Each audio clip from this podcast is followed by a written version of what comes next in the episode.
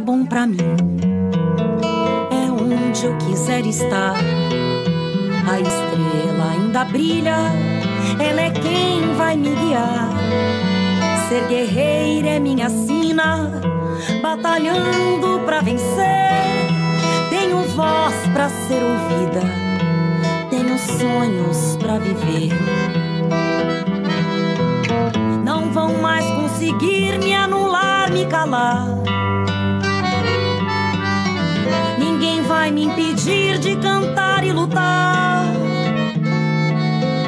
Seja em casa, no campo, na rua ou na praça.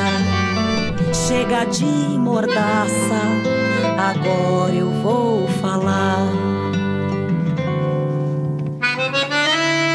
Porque eu sou mulher pra fazer acontecer. Delas são elas por elas, ocupando os espaços de poder. Em 2022, o Partido dos Trabalhadores e das Trabalhadoras elegeu a maior bancada feminina da história do PT. Entre as 54 eleitas está Camila Jara, a deputada mais jovem eleita pelo Mato Grosso do Sul minha trajetória com a política começou desde berço. Eu sou neta e sou filha de militantes, então meus pais e meus avós sempre me ensinaram que se a gente quisesse transformar as coisas na realidade, a gente tinha que se movimentar. E a partir dessa movimentação, a gente se juntava com outras pessoas e conseguia alcançar nossos objetivos. Então, eu comecei no, no movimento estudantil muito cedo, quando eu tinha 15 anos já na UBS, não era nem na Uni na época, participei de congresso, a gente participou da construção do Plano Nacional de Educação, e naquela época nós achávamos que nossos direitos só iam avançar, né? Que a gente tinha conseguido colocar os jovens nas universidades, conseguido aprovar a lei de cotas, a gente estava iniciando o Instituto Técnico Federal, estava no começo ainda, então a tendência era tudo melhorar e a gente conseguiu oferecer oportunidade para que todas as pessoas pudessem se desenvolver. Mas logo no movimento estudantil eu entendi que não era assim. E que além de lutar para conquistar nossos direitos, a gente tinha que lutar constantemente para manter esses direitos.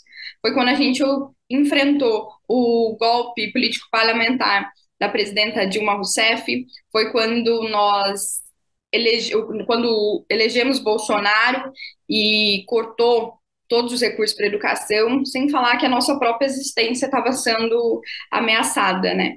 A gente aqui em Mato Grosso do Sul já estamos num estado extremamente conservador, mas quando ele foi eleito foi como se tivesse deixado claro que a política não era um lugar para nós, que nós não poderíamos fazer parte das decisões. Isso ficou claro na prática também, porque naquela época nós fomos o único estado a não eleger nenhuma mulher para a Assembleia Legislativa. Então era uma ameaça direta à nossa existência, ao nosso poder de escolha e ao nosso poder de decisão. Nesse momento em que as universidades passavam por grandes cortes, a gente entendeu que ocupar os movimentos estudantis não eram suficientes, que se nós quiséssemos garantir nossos direitos, se a gente quisesse continuar avançando nas pautas e nas conquistas sociais, a gente ia ter que ocupar a política institucional como não é uma batalha fácil, no começo eu fiquei, meu Deus, como que eu vou? Será que a gente vai conseguir? Eu não tenho sobrenome, eu não tenho dinheiro, eu não tenho nada. E a galera que estava do meu lado falou: não, a gente vai junto porque nós temos propostas e a gente tem muita garra, muito sonho e muita vontade de fazer diferente. Foi assim que nós fizemos uma campanha muito bonita que resgatou os valores do campo progressista aqui em Mato Grosso do Sul, que fez com que as pessoas se enganjassem e fizessem essa campanha, construíssem essa campanha junto com a gente. O mandato foi um processo muito parecido, foi uma construção coletiva, a gente discutiu os temas, todas as pautas que a gente conseguiu aprovar e todas as pautas que a gente conseguiu implementar em Campo Grande foi através de muita luta e mobilização popular, mesmo estando dentro do mandato e entendemos então que era preciso ocupar outros espaços, porque a galera estava pedindo bastante e nossos direitos estavam sendo retirados lá em Brasília, né? Se a gente falasse de moradia popular, a gente tinha que falar do Minha Casa Minha Vida que foi cortado. Se a gente falasse sobre ampliar os investimentos em educação, a gente tinha que falar do orçamento do MEC, que infelizmente estava sendo desviado para não sei aonde. Então, nós entendemos que era preciso levar essas lutas e esses espaços lá para Brasília, e depois uma campanha muito bonita e muito coletiva. Agora a gente está ensaiando os primeiros passos para ocupar esse espaço. A ideia é que a gente primeiro faça que as pessoas possam entender que a política é um lugar para elas, que a política é um espaço de decisão e que a política existe para melhorar a vida de cada um. Então, esse é o nosso compromisso maior, fazer um mandato coletivo, participativo, e quando a gente se abre e coloca o mandato à disposição para a sociedade, a gente não sabe muito o que vai vir, a gente sabe que a gente vai ter muita luta e muita garra. Porque quando a gente para para escutar, chega as demandas do movimento indígena, por exemplo, nós somos o segundo estado com a maior população indígena do Brasil. População indígena de Mato Grosso do Sul é de 80.459 habitantes, presente em 29 municípios, representados por oito etnias: Guarani, Kaiowá, Terena, Caduel, Quiniquinal, Aticum, Ofaié e Guató.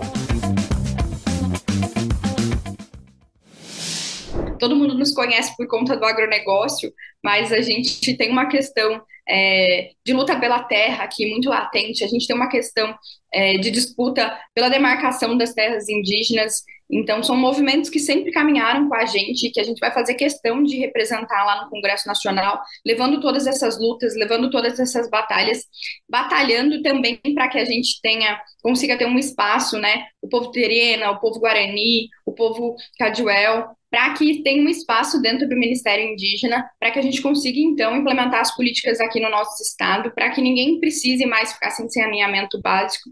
A gente vai lutar para que as mulheres possam ter mais espaço aqui na política sul-mato-grossense. Infelizmente, eu sou a única mulher da bancada federal, de deputado federal aqui no meu estado, novamente.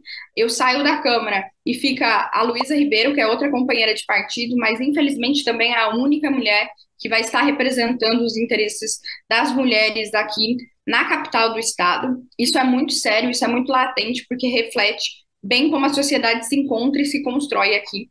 Então, o desafio vai ser eleger mais mulheres, mais jovens, mais indígenas, mais pessoas pretas, para que a gente consiga, então, produzir políticas públicas que dê conta de melhorar e abranger toda essa nossa realidade que é muito diversa. A gente está definindo as estratégias agora, neste momento, mas já desde já ocupar os debates e participar, fazendo indicações para as equipes do governo de transição. Então, eu estou colaborando é, meio indiretamente, porque a gente está na correria da construção do mandato, com a construção é, do governo de transição da juventude. A gente vai se reunir aqui essa semana para saber como vai ser o nosso papel em toda a parte do desenvolvimento social, que está em responsabilidade com a Simone, que é daqui, uma representante do nosso estado. Então, a gente quer saber como a gente pode colaborar também para conseguir, então, já saber como a gente pode construir as coisas. Mas outra pauta muito latente é a questão ambiental, né? Ontem nós pautamos esse debate é, na COP falando sobre como o Pantanal está sendo atacado e como a gente está sofrendo as consequências ambientais. E a maior parte do Pantanal fica em Mato Grosso do Sul. E o debate foi implementado através do estado do Mato Grosso. Então a gente quer fazer com que Mato Grosso ganhe protagonismo nessa, né, Mato Grosso do Sul ganhe protagonismo nessa pauta, para que a gente possa somar junto com Mato Grosso, unindo os esforços para que a população não sofra. Mas quando a gente olha, por exemplo, a cidade de Corumbá, que depende diretamente é, desse bioma, a gente vê como esse impacto pode, como o impacto das causas ambientais impacta no dia a dia das cidades.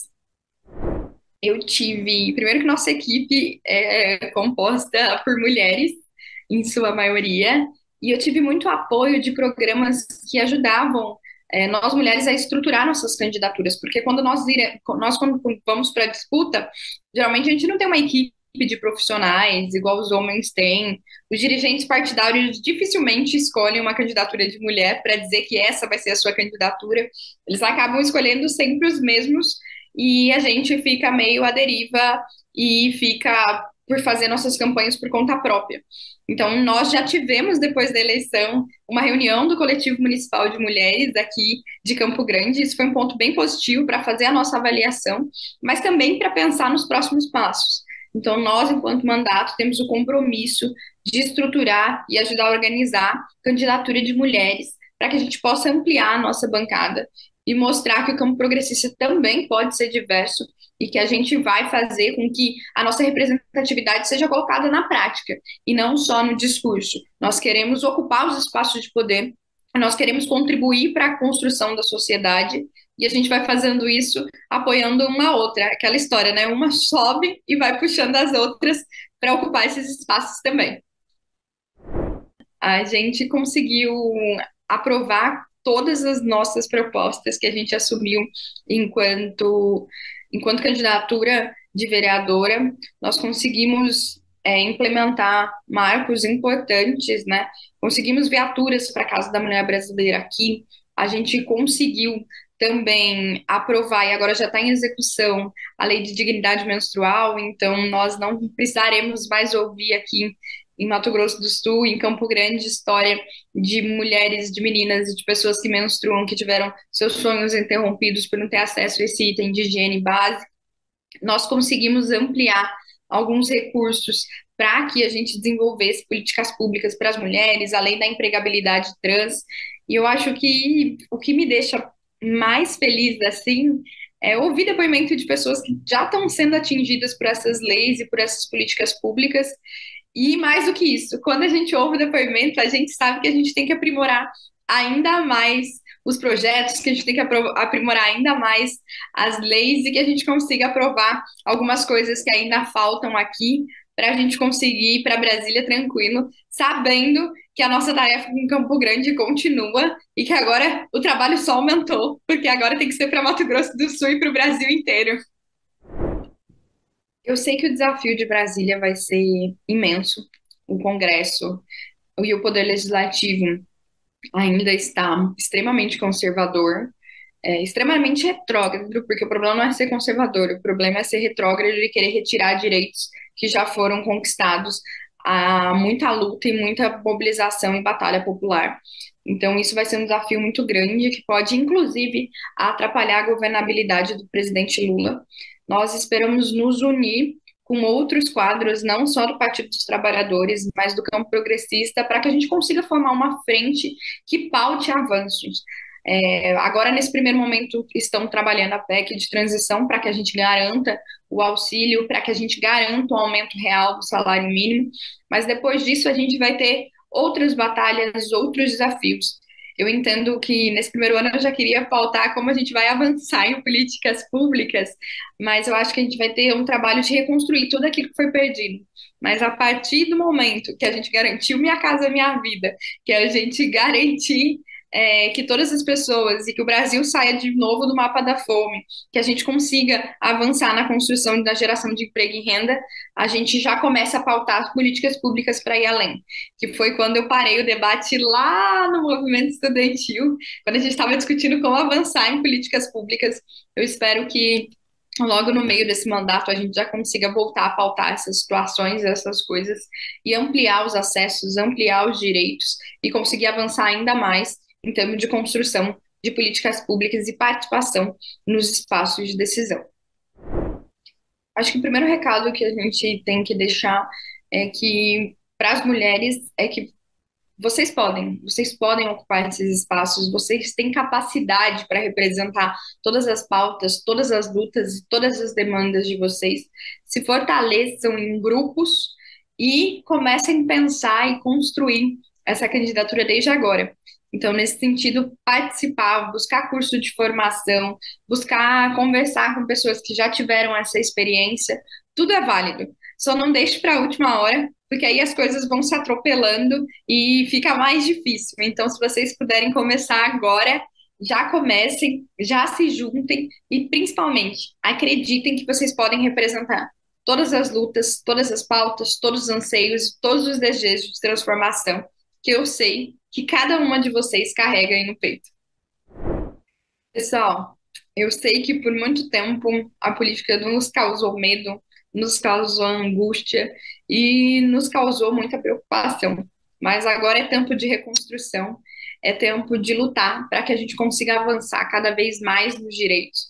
Lá no Congresso, a gente vai precisar de cada um de vocês aqui mobilizados, continuando no mesmo pico de campanha, conversando com amigo, com conhecido, para desde já explicar tudo o que a gente quer fazer no governo, tudo que a gente quer fazer enquanto mandato. Participem da construção desses mandatos, dos, dos estados de vocês, dos municípios de vocês. Já comecem a pensar como vão ocupar as prefeituras, as câmaras, porque tudo isso dá sustentação para o nosso projeto de sociedade. A gente só consegue governar com razoabilidade a partir do momento que a sociedade entende todas as transformações e tudo que a gente quer fazer por ela. E a gente só consegue fazer isso estando presente nos movimentos sociais, estando presente no dia a dia das pessoas. Então, fale sobre o nosso projeto de país, fale sobre o nosso projeto de construção de uma sociedade mais justa, menos desigual, onde todos possam ter direito de participar. Sempre que precisarem, o nosso mandato está de portas abertas e eu conto com vocês nessa batalha para a gente reconstruir o Brasil e para que todos e todas possam ser felizes de novo. Participem de todos os programas de formação, entrem em contato com os dirigentes de vocês e ocupem todos os espaços. Na aula de hoje, você conheceu Camila Jara, vereadora em Campo Grande, Mato Grosso do Sul e eleita deputada para o primeiro mandato em 2023. Não esqueça que política é lugar de mulher. Reveja esta e outras aulas na playlist TV Elas por Elas Formação, no canal da TV PT no YouTube ou em formato de podcast no Spotify.